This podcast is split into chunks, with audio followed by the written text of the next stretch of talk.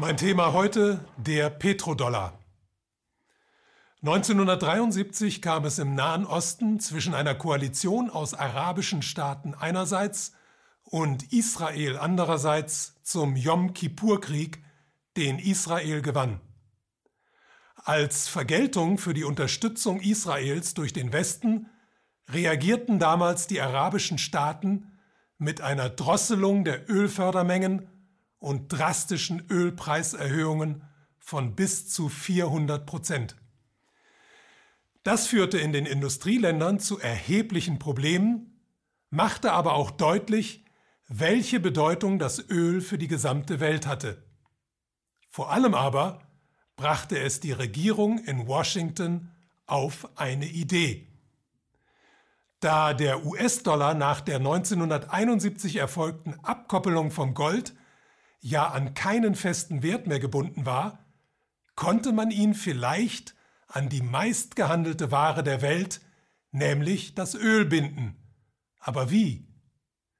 Die Idee zur Lösung des Problems kam vom damaligen Außenminister Henry Kissinger.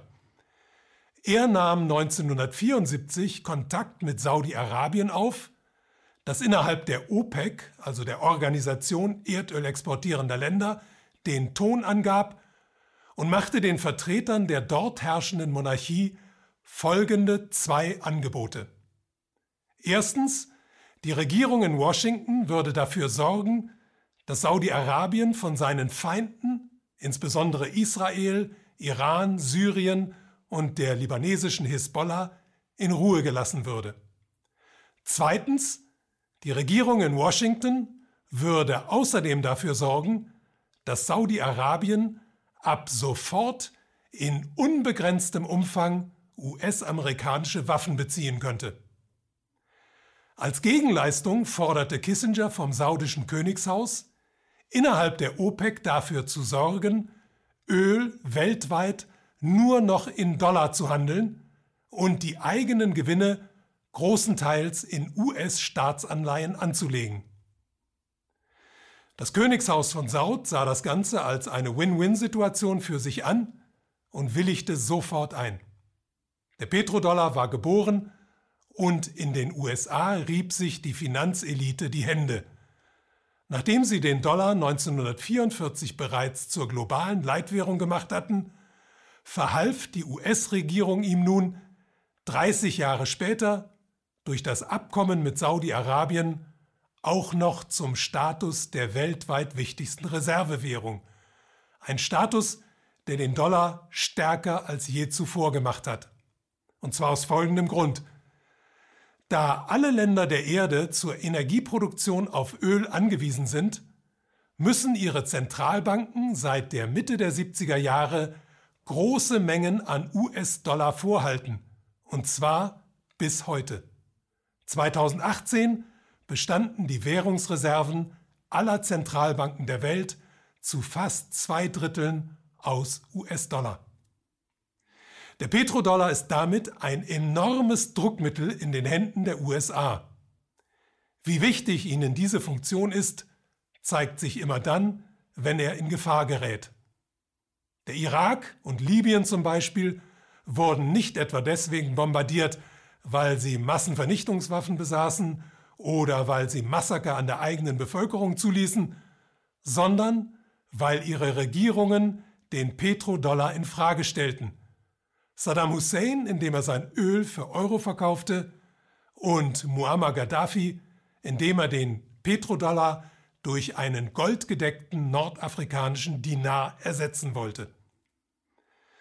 Trotz dieser Kriege hat sich die Situation für den Petrodollar inzwischen weiter verschlechtert. Und das in der Hauptsache durch die Aktivitäten dreier Länder, die mit militärischen Mitteln nicht so einfach zu unterjochen sind wie der Irak und Libyen, nämlich Iran, Russland und China. Vor allem China spielt dabei eine wichtige Rolle.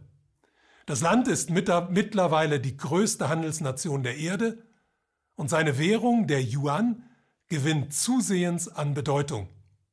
Nach langem Zögern hat China inzwischen seine Zurückhaltung gegenüber dem Petrodollar abgelegt und nach diversen Handelsverträgen mit Partnern wie Russland und Iran im März 2018 sogar offiziell einen eigenen Terminhandel mit Rohöl in Yuan begonnen.